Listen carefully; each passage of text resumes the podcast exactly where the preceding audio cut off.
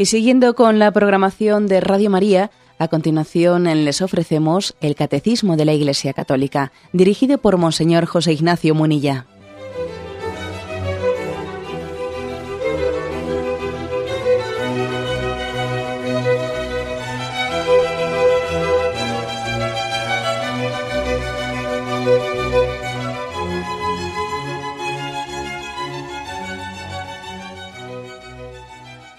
Un cordial saludo a todos los oyentes de Radio María. Un día más, con la gracia del Señor, proseguimos el comentario del Catecismo de nuestra Madre la Iglesia. Y pedimos luz al Espíritu Santo para hablar del Espíritu Santo, porque estamos en el punto 2671, en el que habíamos quedado, en el apartado de la, la oración al Espíritu Santo. Y por eso digo que le invocamos para hablar de cómo invocarle. Dice este punto, la forma tradicional para pedir el Espíritu Santo es invocar al Padre por medio de Cristo, nuestro Señor, para que nos dé el Espíritu Consolador. Jesús insiste en esta petición en su nombre en el momento mismo en que promete el don del Espíritu de verdad. Pero la oración más sencilla y la más directa es también la más tradicional. Ven Espíritu Santo y cada tradición litúrgica la ha desarrollado en antífonas e himnos. Aquí viene una antífona de la secuencia de Pentecostés y otra de la liturgia bizantina que luego leeremos si Dios quiere. Pero aquí la, afirmación de entrada, en este punto 2671, es que la liturgia nos, nos enseña a pedir al Padre el don del Espíritu Santo por medio de Jesucristo.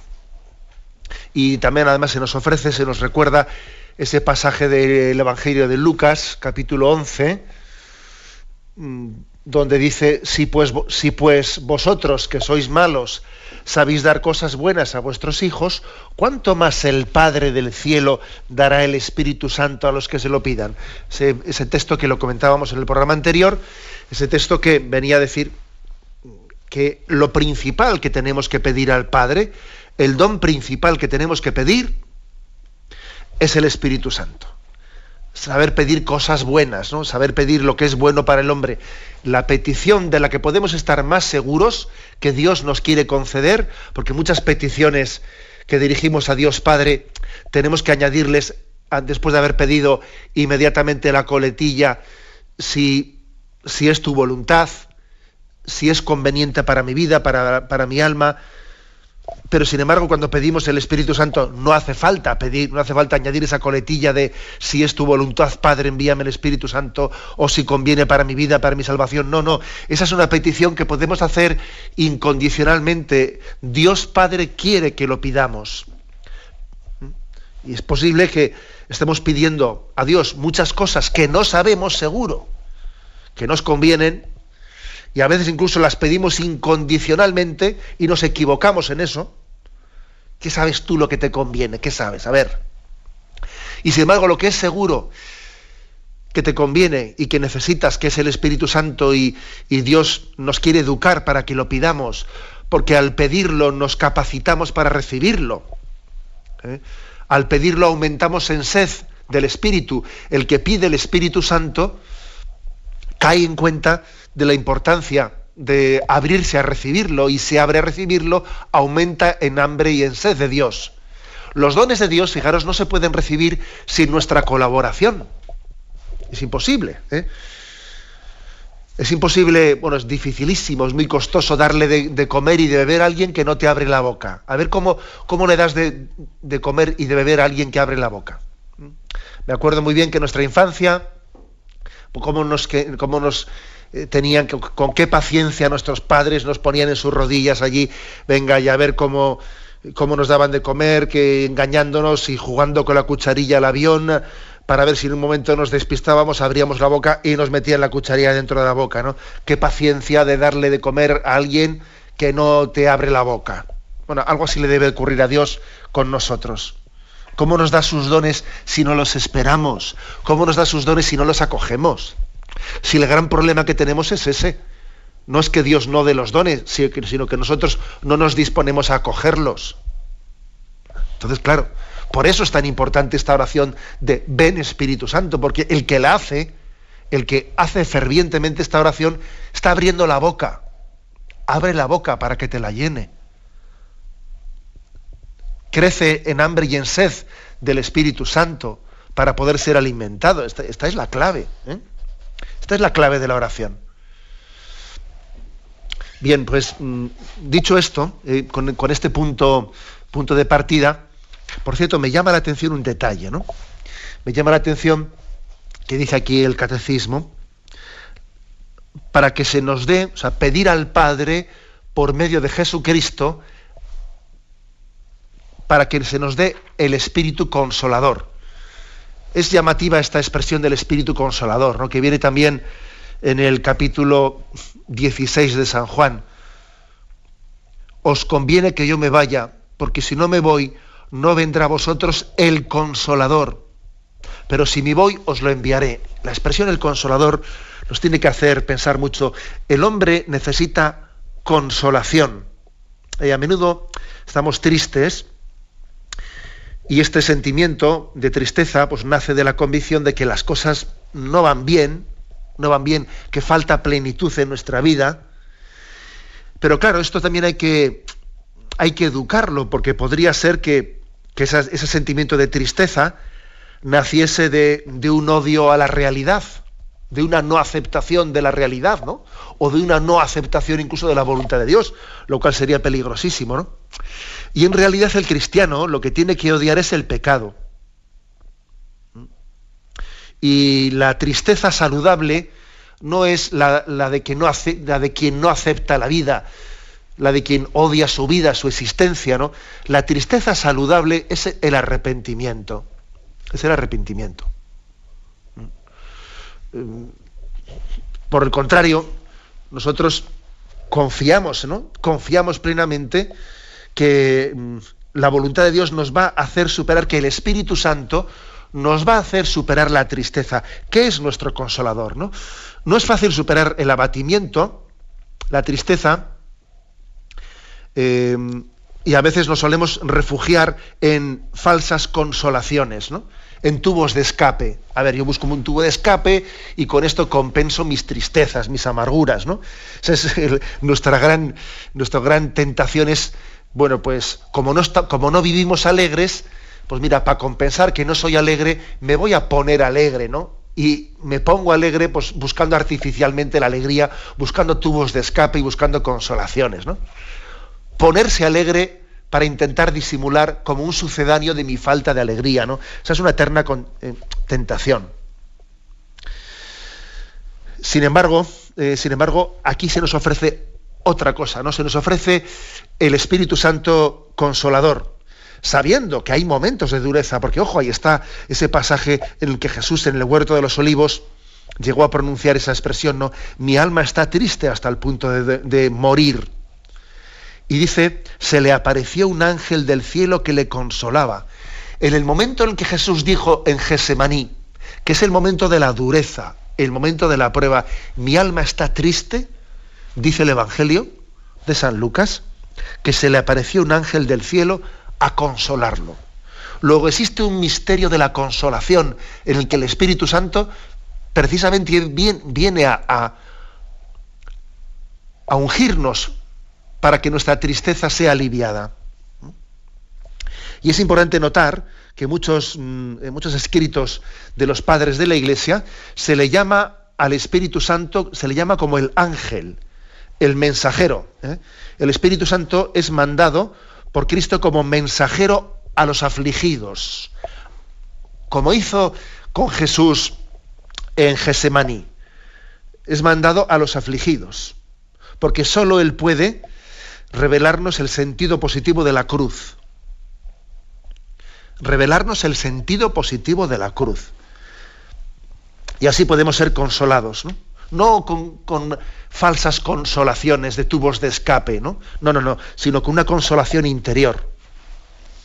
Esta es eh, la auténtica consolación. ¿no? Aquí yo diría que tenemos que distinguir entre falsas consolaciones y verdaderas consolaciones. En el Espíritu Santo buscamos la verdadera consolación. Me, estoy acordando de ese pasaje, de ese episodio de la espiritualidad franciscana tan hermoso, tan bello, que es el de la perfecta alegría, ¿eh? que me imagino que muchos eh, recordaréis que está en las florecillas. ¿En dónde, ¿En dónde, consiste, en qué estriba la verdadera alegría, la verdadera consolación? ¿eh?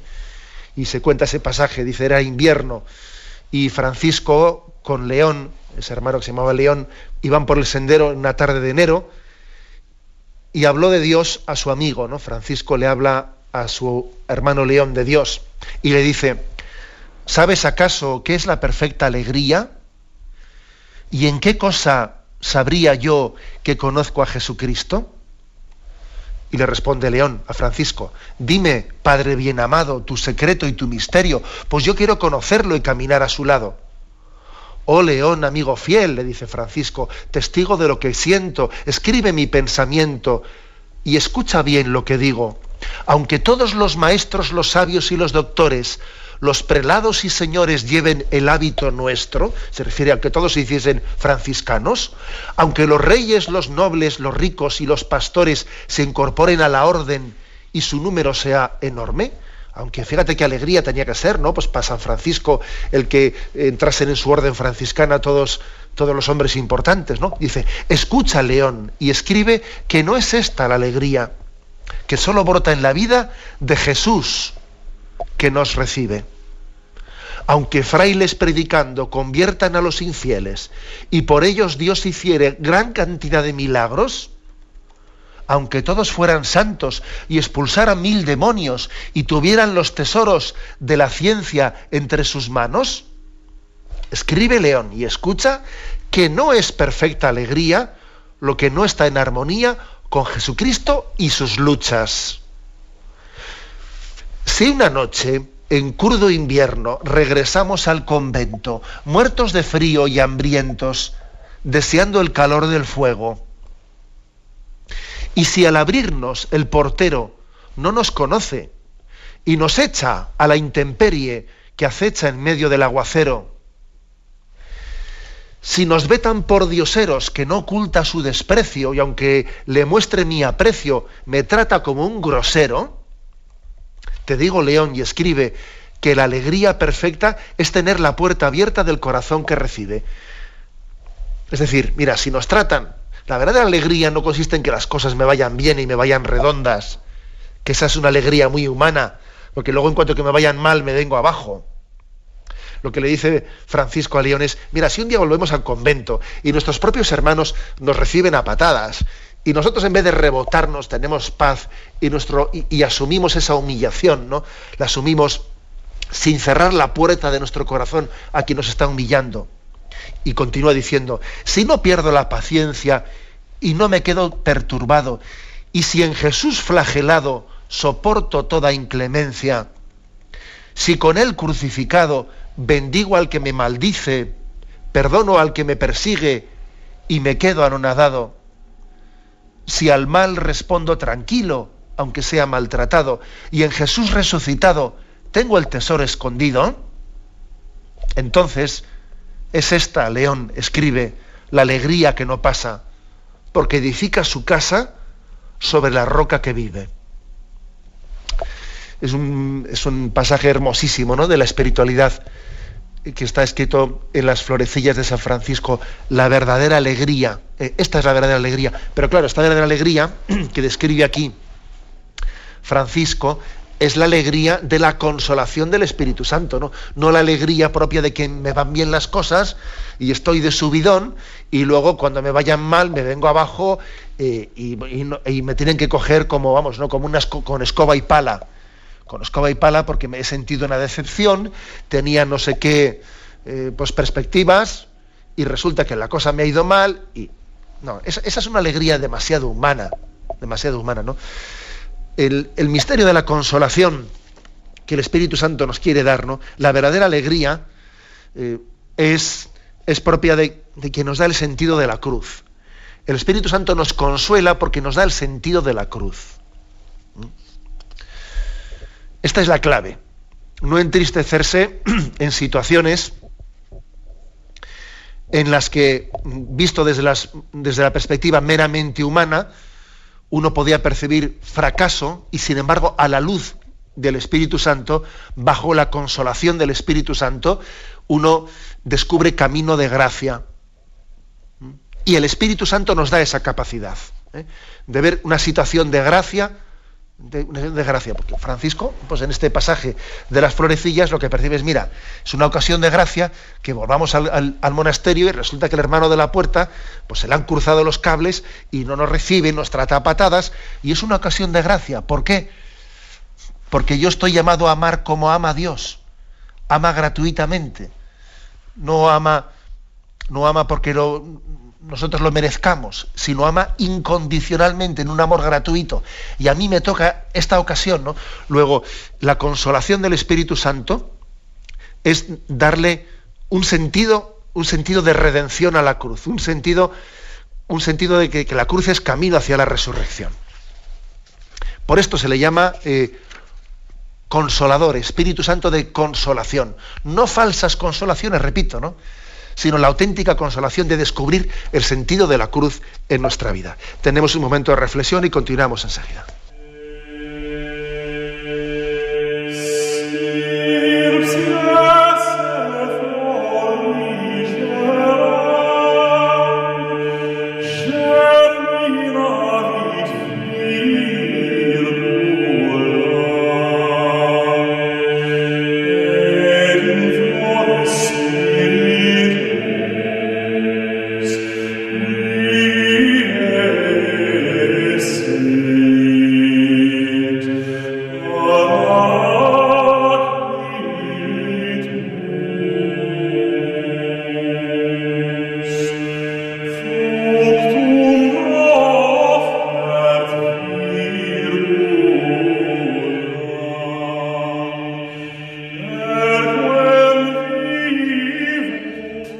Continuamos en esta edición del Catecismo de la Iglesia Católica comentando el punto 2671.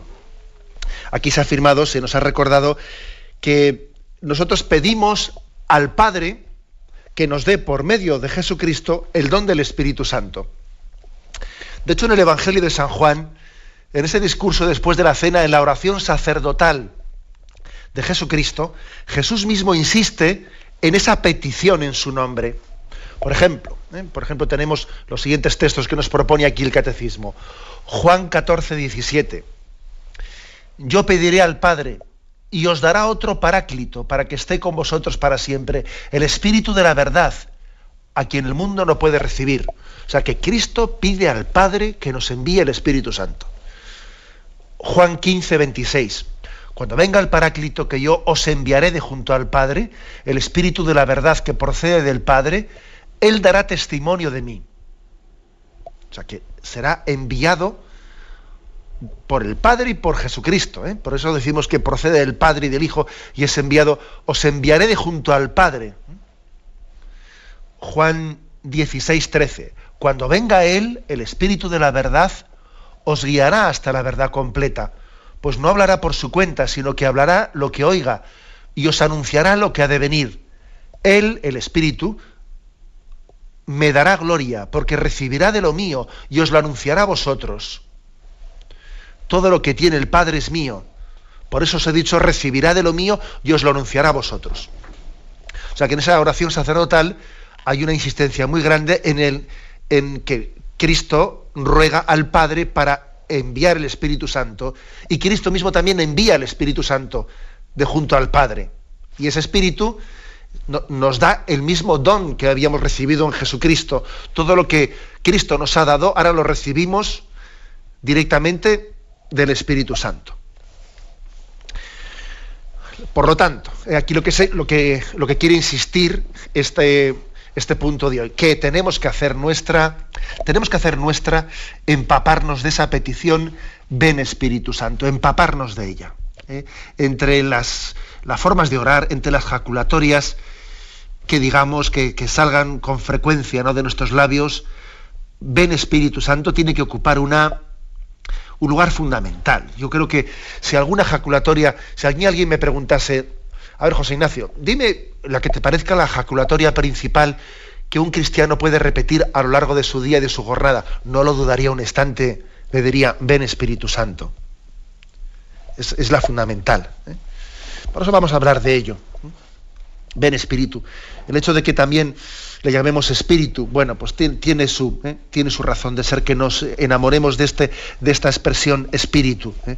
En hebreo se dice Ruá, en, en griego, tal y como en el Nuevo Testamento aparece Neuma, nosotros después en la traducción latina lo hemos traducido por espíritus, eh, ruá en hebreo, neuma en griego, espíritus en latín, pero nos tenemos que enamorar, eh, nos tenemos que enamorar de esta expresión, ven Espíritu Santo. Lo primero que conocemos de una persona es su nombre. Esto me lo habéis escuchado aquí muchas veces, eh, que mm, para los judíos el nombre era algo tan importante que casi se identificaba con la persona misma que no se trata únicamente de una palabra convencional, como nos ocurre a nosotros en nuestro día, sino que dice algo de la propia persona, de su origen o de su función. Y entonces, ¿qué significa espíritu? ¿Qué significa la palabra ruá en hebreo? ¿Eh? En su origen y en su raíz eh, significa el espacio atmosférico que está entre el cielo y la tierra esa era un poco, si queréis, el origen remoto de esa palabra, ¿no? De Ruá. Bueno, lo que, lo que hay entre arriba al cielo y aquí abajo en la tierra es eh, ese espíritu, ¿no? Como ese aire que, que, separa el cielo de la tierra. Y de ahí viene como a significar que el Espíritu Santo es el espacio espiritual ¿eh? donde se produce el contacto entre Dios y el hombre. Aquí está la tierra y, y allá arriba está Dios, ¿no? Y el espíritu es ese espacio intermedio que, está entre el cielo y la tierra. Esa es como una significación remota, ¿eh? digo remota, ¿no? De qué significa la palabra ruá. Si vamos a la Sagrada Escritura, la Biblia, ruá eh, significa dos cosas. Significa el viento, el viento y la respiración. Em, también en castellano, espíritu la palabra espíritu ha conservado este, este sentido originario, eh, que tiene que ver con el viento y con la respiración. Por ejemplo, espíritu, espíritu y expirar, entregar tu aliento, eh, provienen de la misma raíz. Expiró, o sea, entregó su espíritu. Luego la palabra espíritu está ligado al viento y está ligado a la propia respiración. Viento y soplo eh, son pues símbolos, eh, son símbolos del Espíritu Santo, ¿no? Y son más que símbolos porque hay distintas, distintos pasajes de, la Biblia en los que se hace estas referencias. ¿no? Por ejemplo, al comienzo del Génesis se habla del Espíritu de Dios que aleteaba sobre las aguas de la tierra. ¿eh? Se cernía, se cernía eh, entre el Espíritu y el viento. Leemos, por ejemplo, en Génesis 2.7, Dios formó al hombre del polvo de la tierra, sopló en su nariz el hálito de la vida. O sea, curiosamente, eh, en el libro de Génesis vemos esa palabra espíritu en el sentido de viento que aletea sobre las aguas y también el sentido de aliento, porque dice que Dios sopló en su nariz el hálito de vida. ¿eh?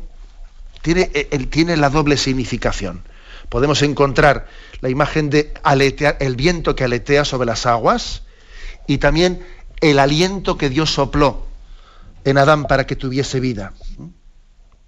Este soplo, pues, es como una eh, primera manifestación embrionaria eh, del Espíritu Santo.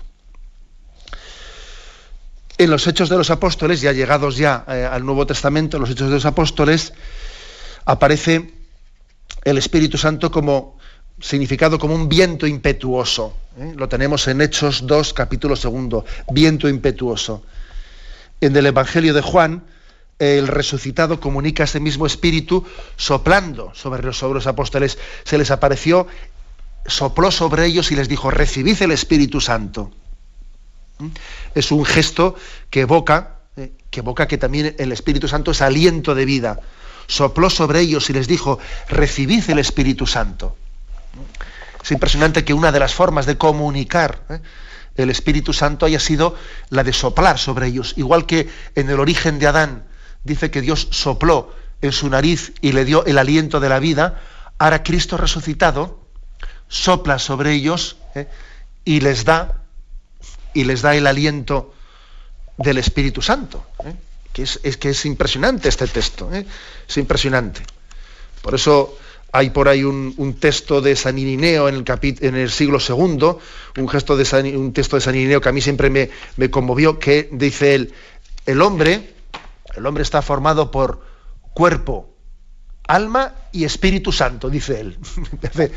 cuerpo, alma y Espíritu Santo. también, claro, antropológicamente el hombre tiene cuerpo y alma, ¿no? Pero, pero no olvidemos que Dios habita, inhabita en nosotros, quiere inhabitar en nosotros si no le expulsamos.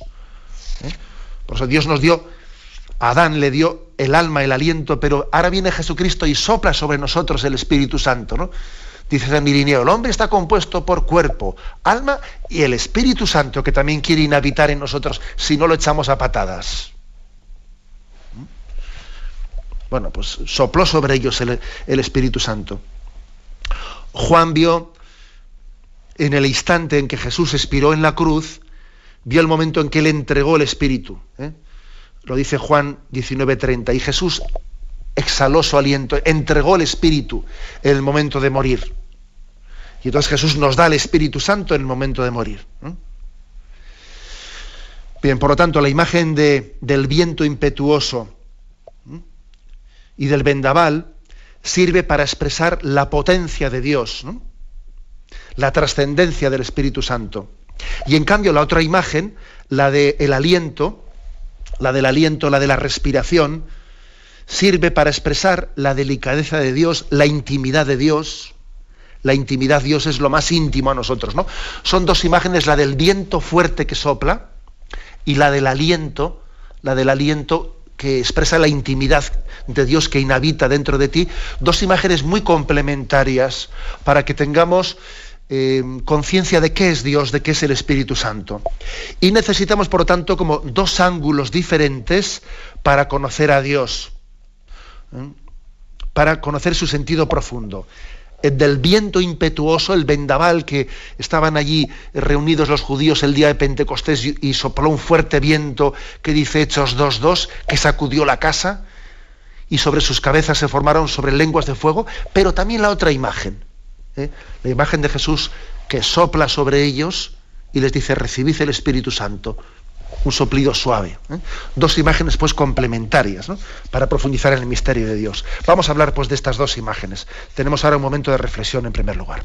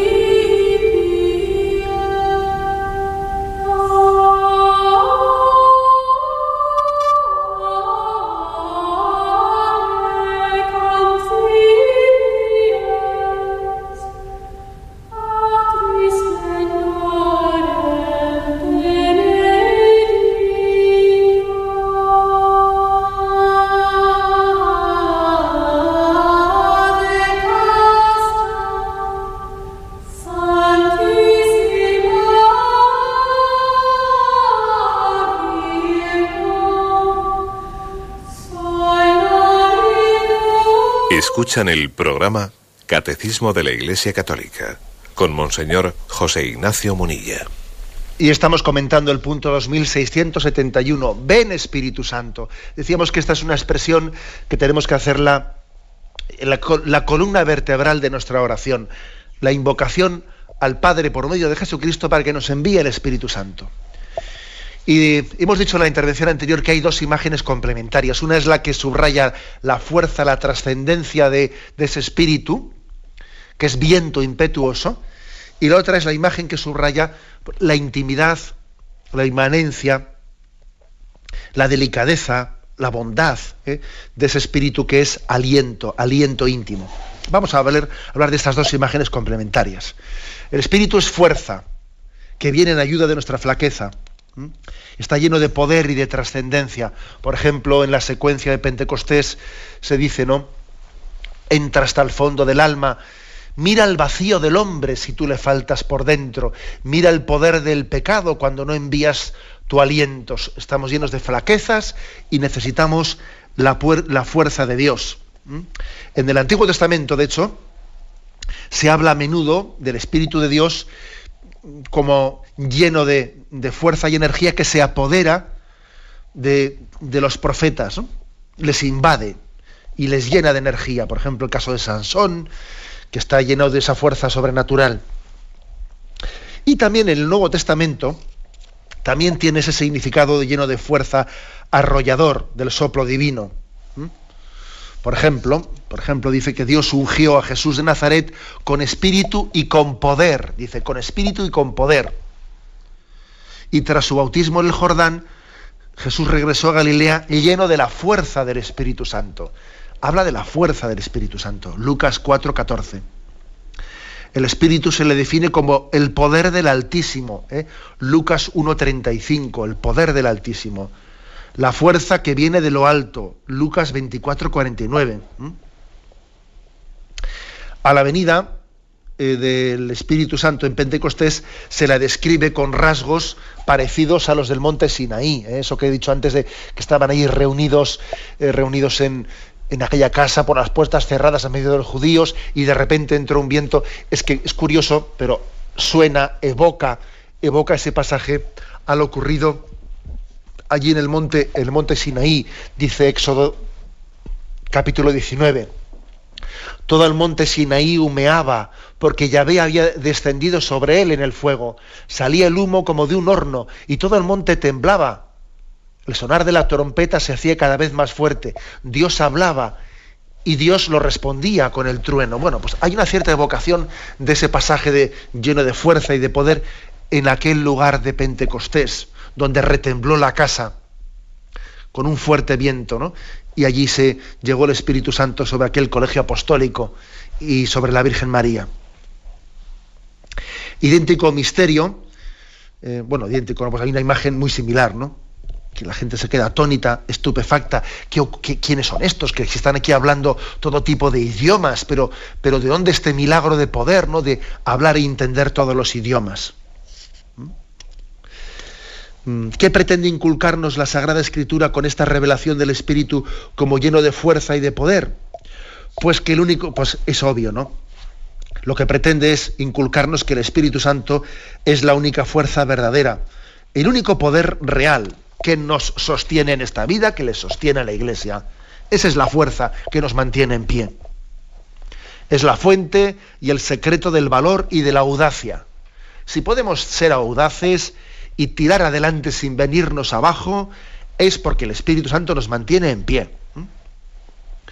esto se llama la parresía, ¿no? La parresía se le decía a la fuerza que tenían los apóstoles para anunciar la palabra y no acoquinarse eh, pues, por las persecuciones y por las dificultades.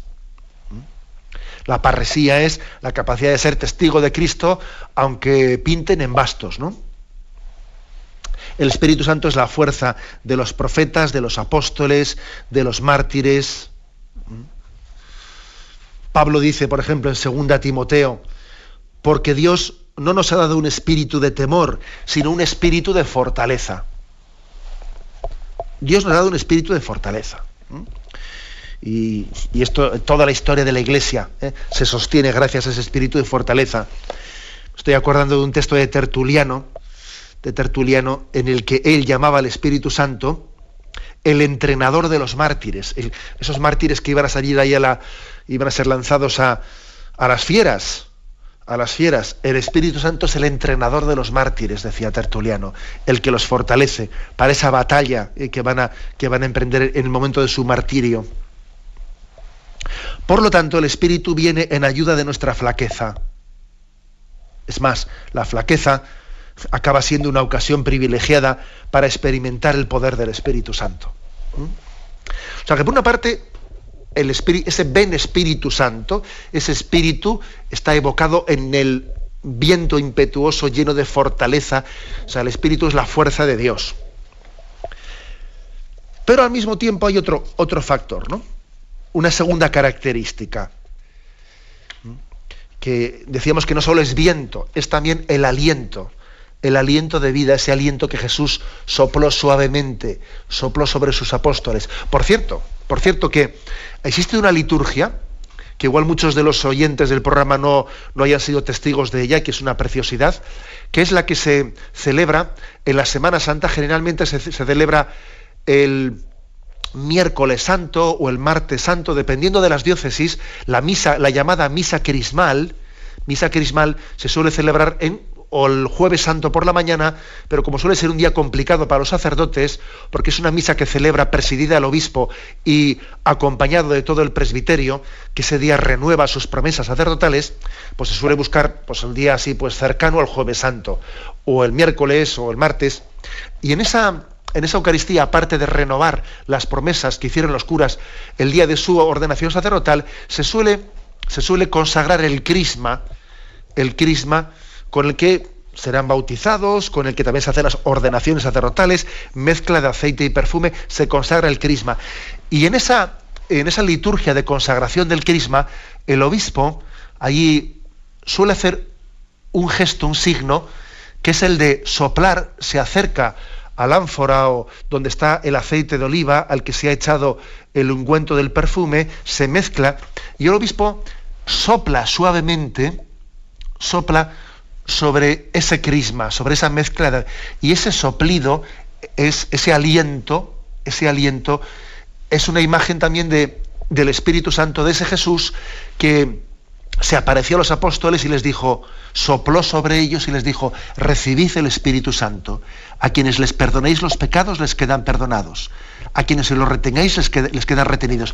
O sea, también digamos que en ese momento de la liturgia, el obispo hace, toma ese signo del del Espíritu bajo el signo del soplido, del aliento que sopla sobre ese crisma. Bueno, y esta es una segunda característica de qué es el Espíritu Santo. ¿eh? Es el misterio de la suavidad, de la cercanía de Dios, de la bondad de Dios, del sosiego, de la quietud y del sosiego interior.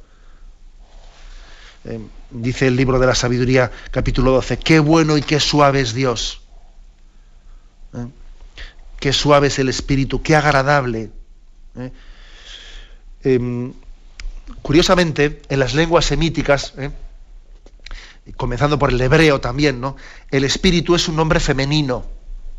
Ruá es un nombre femenino. Lo cual, eh, lo cual también ha hecho que en algunos padres de la iglesia se desarrolle, perdón, se desarrolle una, mm, una teología en la que se describe al Espíritu Santo con, pues, con signos o con rasgos femeninos. Bien, lógicamente con respecto a esto hay que ser prudente, ¿eh? hay que ser prudente porque sabemos muy bien que Dios no es espíritu puro, ¿eh? Dios no tiene sexo ni hombre ni mujer. Luego estamos hablando de ciertas imágenes que hay que utilizar con prudencia.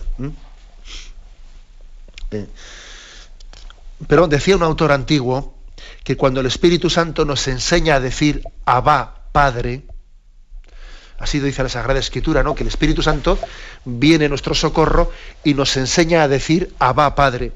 Pues decía ese autor que entonces el Espíritu Santo cuando hace eso, cuando nos educa de esa manera, es como una madre que enseña a su hijo a decir papá. Os imagináis la escena, ¿no? Una madre que está con, con el niño que empieza aprender a hablar. Y curiosamente, lo que a la madre se le ocurre es decir, a ver, di papá, di papá. Es curioso, ¿no? La madre le enseña al niño a decir papá. Algo así hace el Espíritu Santo con nosotros. Tiene esa función materna de enseñarnos a invocar al Padre. es una imagen, creo que muy, muy hermosa para que la, eh, para que la meditemos. Esa imagen maternal del Espíritu Santo, que, también ha, sido a veces eh, descrito con los rasgos de una madre o con los rasgos de una esposa. Eh, con los rasgos de una esposa. que nos da intimidad con Dios, ¿eh? nos da intimidad.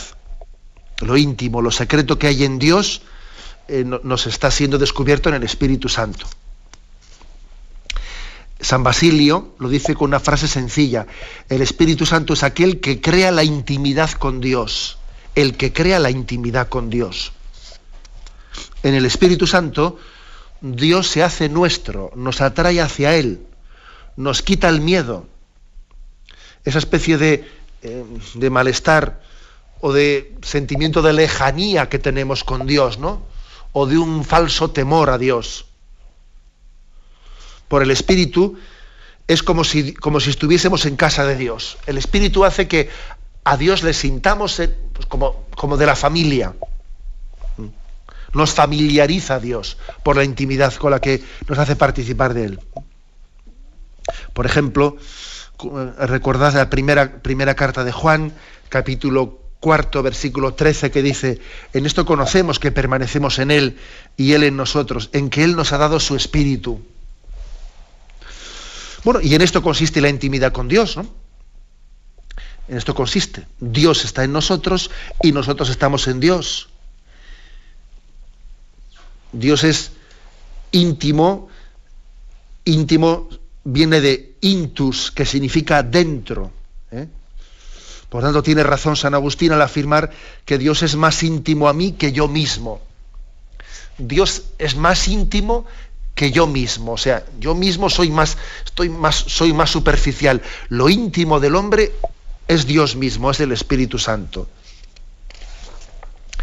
De aquí que podemos sacar una consecuencia muy práctica, ¿no? Que el Espíritu Santo es la respuesta al, y el remedio a la soledad del hombre. El hombre tiene un gran problema de soledad, ¿no? de soledad. Y el Espíritu Santo es la respuesta a esa necesidad que tiene el hombre de comunión. ¿Qué es lo que rompe verdaderamente la soledad? Desde luego, uno puede vivir metido entre la muchedumbre y sentirse más solo que la una. Es más, todavía el que uno viva la soledad en medio de la muchedumbre hace que la soledad sea mucho más dramática. Porque mira, si uno vive la soledad porque está en una isla desierta, la soledad no es tan dramática. Es mucho más dramática la soledad cuando vives en una ciudad llena de, eh, personas. Eso sí que es terrible el hombre necesita un amigo, necesita amistad, necesita comunión. Y eso es lo que el Espíritu Santo nos da. ¿Mm? Igual que, que, el Espíritu Santo es para Jesús, fue para Jesucristo su compañero inseparable, compañero inseparable, San Basilio, eh, otro de los padres de la iglesia, dice, igual que para Moisés, eh, pone, fijaros qué ejemplo pone él, ¿no? Igual que para Moisés, su hermano Aarón fue compañero inseparable, así para Jesús, Jesús tiene como compañero inseparable al Espíritu Santo. Bueno, es una imagen, ¿no? Las imágenes, pues, lógicamente es muy difícil de comparar Moisés y Aarón con Jesús y el Espíritu Santo, pero es una imagen para que entendamos que hay un misterio de amistad, ¿eh? de amistad con Dios. Entonces decíamos antes que si la flaqueza es una oportunidad para que se experimente la fuerza del Espíritu Santo. La soledad es una ocasión para experimentar la intimidad de Dios, que es dulce huésped del alma. Así le invocamos, ¿no? La secuencia de Pentecostés. Ven, dulce huésped del alma. Con Dios, con el Espíritu Santo en nosotros, no nos sentimos, no nos sentiremos jamás solos. Nos sentimos inhabitados. Dios habita en nosotros. Y este es el misterio también al que llamamos misterio de quietud, de sosiego. O sea, cuando, cuando viene el Espíritu Santo, es capaz de sosegar nuestras inquietudes y nos da la gran quietud. Quietud se refiere el sentido de paz interior. ¿eh? En medio de esa tendencia que tenemos ansiosa en esta vida de inquietud, insatisfacción, busco aquí, busco allá, voy de un sitio a otro, en ninguno busco paz interior. Bueno, pues precisamente el Espíritu Santo es descanso de nuestro esfuerzo, tregua en el duro trabajo, brisa en las horas de fuego, ¿eh? dice la secuencia de Pentecostés. O sea, es decir, es, es el don de la paz interior, del consuelo interior. Por eso, en esta pequeña catequesis que hemos querido dar, decirnos, ven Espíritu Santo. Cuando digamos Espíritu Santo, imaginemos en esa, en esa en ese término del espíritu, estas dos facetas, el viento fuerte que nos conforta en nuestras flaquezas y el aliento suave que es eh, nuestro compañero, es la intimidad con Dios que hace que superemos todas las soledades. Es fuerza para nuestra flaqueza y es intimidad para nuestra soledad. Las dos cosas. ¿eh? Así tenemos que invocar al Espíritu Santo. En Él se ha revelado, ¿no? De, una y otra forma se ha revelado, tanto por la por esa fuerza del viento impetuoso como por la intimidad del aliento de Dios. Igual que Moisés percibió a Dios en el trueno y el sonido de la trompeta allí en Éxodo 19, o Elías, Elías en el monte Oreb, que dice en Primera de Reyes 19, percibió a Dios en el ligero susurro. De una forma y de la otra, ¿no? Percibimos también ese aliento de Dios. Por eso, ¿no? Insisto en esta catequesis de hoy, hagamos nuestra la ejaculatoria, ven, ven Espíritu Santo. Lo dejamos aquí, damos paso a la intervención de los oyentes. Podéis llamar para formular vuestras preguntas al teléfono 917-107-700. 917-107-700.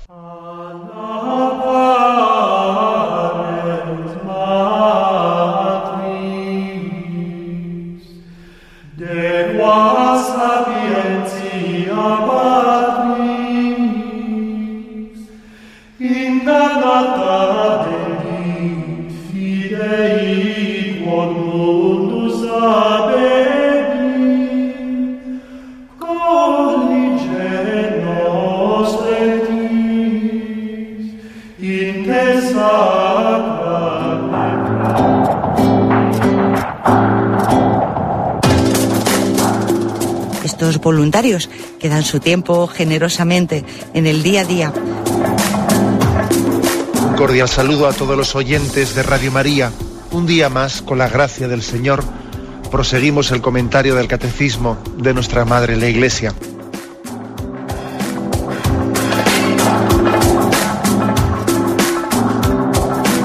Porque le has quitado la única manera de protesta que tiene. O sea que cuando hay un dolor fuerte no hay que tomar analgésicos, hay que ir no, hay que tomar, No, sí, hay que bien, pero, pero no analgésicos fuertes para que se cometa el error de bloquear la defensa y no poder llegar al diagnóstico. Bien, bien.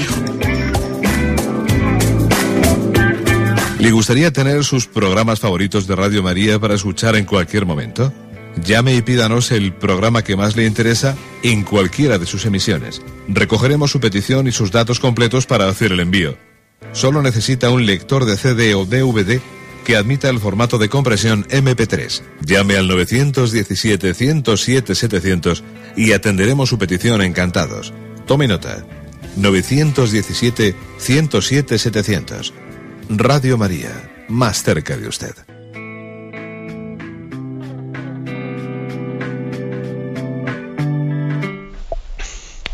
Sí, buenos días, ¿con quién hablamos? A ver, buenos días. Vamos a ver si conectamos. Buenos días. Me parece que hay algún oyente que, que, no, que nos está escuchando. Buenos días. A ver, vamos a ver si desde la central retomamos contacto con... Buenos días. Sí, buenos días. Le escuchamos. Adelante. Soy de Cádiz, Eduardo, padre. Adelante, Eduardo. Mire, yo sé que la, eh, tengo perfectamente asimilado la Trinidad de, Dios, uno y trino, bien. Pero a veces, porque por ejemplo aquí en San Juan 16, 5 y eso, Jesús siempre dice, yo enviaré el Espíritu Santo para que las palabras que Él nos da, porque por lo visto no nos llega profundamente en cuanto que viene el Espíritu de Dios, que es la tercera persona. Entonces ahora también le preguntaba yo, le quería preguntar sobre si Jesucristo verdaderamente bajó a los infiernos, o se refiere a los infiernos eternos o a los infiernos que tenemos ahora en la tierra. Porque Jesucristo le dice en la cruz al buen ladrón, hoy mismo estarás conmigo en el cielo, en el reino de los cielos. O sea que Jesucristo automáticamente se comprende que cuando entrega su vida es glorificado, no tiene por qué bajar al infierno eterno. Esa es mi pregunta, padre. De acuerdo. Buenos días. Buenos días. Vamos a verla. Es una pregunta que ha surgido varias veces, eh, porque la, expresión eh, infierno no tiene el mismo sentido que infiernos, descendió a los infiernos.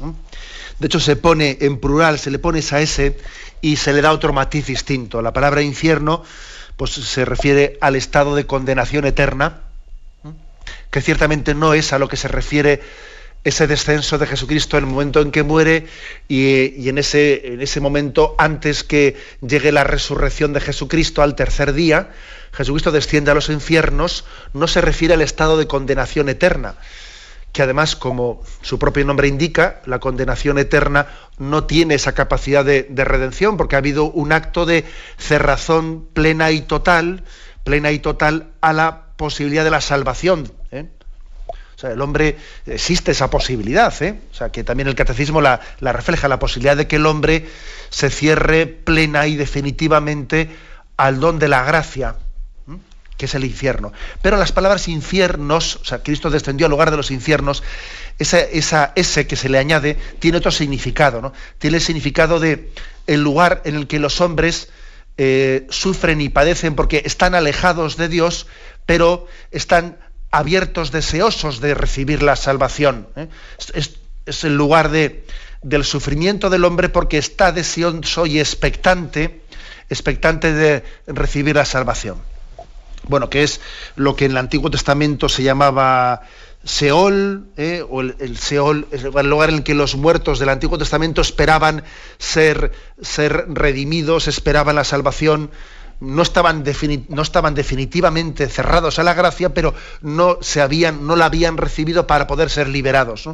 Eso que se llama en el Antiguo Testamento Seol, que nosotros en el Nuevo Testamento hablamos también bajo categorías de purgatorio, purificación. Bueno, a eso se refiere que Cristo descendió al lugar de los infiernos y rescató a Adán y a Eva. ¿eh? Hay muchas imágenes, imágenes especialmente orientales, en las que se le ve a ese Jesucristo que desciende, desciende a donde están Adán y Eva y les agarra de la mano y les libera, porque el cielo no había sido inaugurado hasta la resurrección de Jesucristo. Cristo inaugura el cielo con su resurrección. ¿Mm? Inaugura el cielo con su resurrección. Y todos aquellos justos del Antiguo Testamento, bueno, justos pero que también habían sido pecadores, ¿no? Estaban esperando la redención, estaban esperando, como dice ese texto del Apocalipsis, que alguien fuese capaz de abrir el libro. Y yo lloraba porque no veía que no había habido nadie capaz de abrir el libro, el libro de la vida. Y alguien me dijo, dice el libro del Apocalipsis, no llores porque porque ha triunfado el león de la tribu de Judá.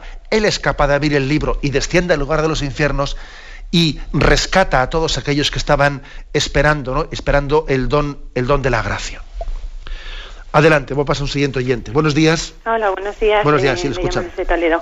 Quería hacerle una consulta sobre mm, las frases de San Pablo y San Agustín sobre feliz culpa, que nos mereció tal redentor, o donde sobreabundó el pecado, sobreabundó, bueno, donde abundó más el pecado, sobreabundó más la gracia. y sobre esas eh, frases, eh, si los privilegios que hemos obtenido por la redención de Cristo en el cielo, no en la tierra porque sabemos que son mayores, sino en el cielo son eh, mayores que si Adán y Eva no hubiesen cometido el pecado original, es decir, el estado del cielo antes del pecado original eran mayores o iguales que los que hemos obtenido con la redención de Cristo, una vez eh, finalizada la estancia en la tierra, ¿no? Para la pues eternidad, digamos. Sí, pues la verdad es que esa es la fe católica. es la fe católica, es decir, la redención, la redención de Jesucristo no se ha limitado a dejar las cosas tal y como estaban antes de que Adán y Eva cometiesen el pecado original, sino que la redención ha ido más allá. ¿Mm? Ha ido más allá. No solo ha sido una restauración del estado primero del hombre, no, nos ha introducido en una, en una intimidad, ¿eh? en una filiación, en una filiación y en una intimidad que antes Adán y Eva no tenían. ¿Eh? O sea, nosotros hemos sido, somos hijos en el Hijo. Y Adán y Eva también han recibido, ¿eh? ojo, no únicamente los que, o sea, también Adán y Eva, al ser rescatados, a descender Jesús al lugar de los muertos y al rescatarles, también les ha dado participar de una intimidad que antes ellos en el paraíso terrenal no tenían. Luego sí, ¿eh? luego este es el, el, don de la gracia, el que hayamos participado pues, con este grado de intimidad.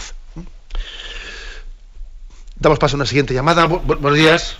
Buenos días. Sí, a ver, le escuchamos. señor, mi pregunta es que si una persona peca con un sacerdote, ese mismo sacerdote puede absolverlo. Bien, de acuerdo. Pues mire, esa pregunta, es, esa pregunta está explícitamente eh, fijada en el, en el Código de Derecho Canónico. Depende de qué tipo de pecado. Si, por ejemplo, eh, es un pecado referido a cuestiones contra el sexto mandamiento, no, ese sacerdote no puede, por ejemplo, imaginémoslo, pues que un sacerdote ha cometido un pecado contra la castidad con una, con una mujer. Ese sacerdote no puede confesarle a esa mujer con la que él ha pecado. Eh, caería en pecado, en pena de excomunión si lo hiciese. La iglesia que es sabia entiende que eso, y lo ha, prescrito explícitamente en el Código de Derecho Canónico, ¿no? Si un sacerdote absuelve a una persona que ha pecado con él, con él, en materia de pureza, quedaría excomulgado ese sacerdote. Otra cosa es que el sacerdote asuelva a una persona, pues por ejemplo, que ha, cometido, o sea, ha participado con el sacerdote en otro tipo de pecado. Pues, pues igual, eh, por ejemplo, en un pecado de rencor en un pecado de, pues de, otros tipos de pecados. En ese caso sí podría absolverle. Otra cosa es que sea lo más prudente que llamamos prudente, que por ejemplo que alguien pues cometió una imprudencia junto con un sacerdote y que reciba del mismo la absolución, igual sería más prudente ir a otro sacerdote, pero sí podría darle la absolución, excepto en el caso de los pecados contra el sexto mandamiento. ¿Mm? Bien, tenemos el tiempo cumplido. Me despido con la bendición de Dios Todopoderoso, Padre, Hijo y Espíritu Santo. Alabado sea Jesucristo.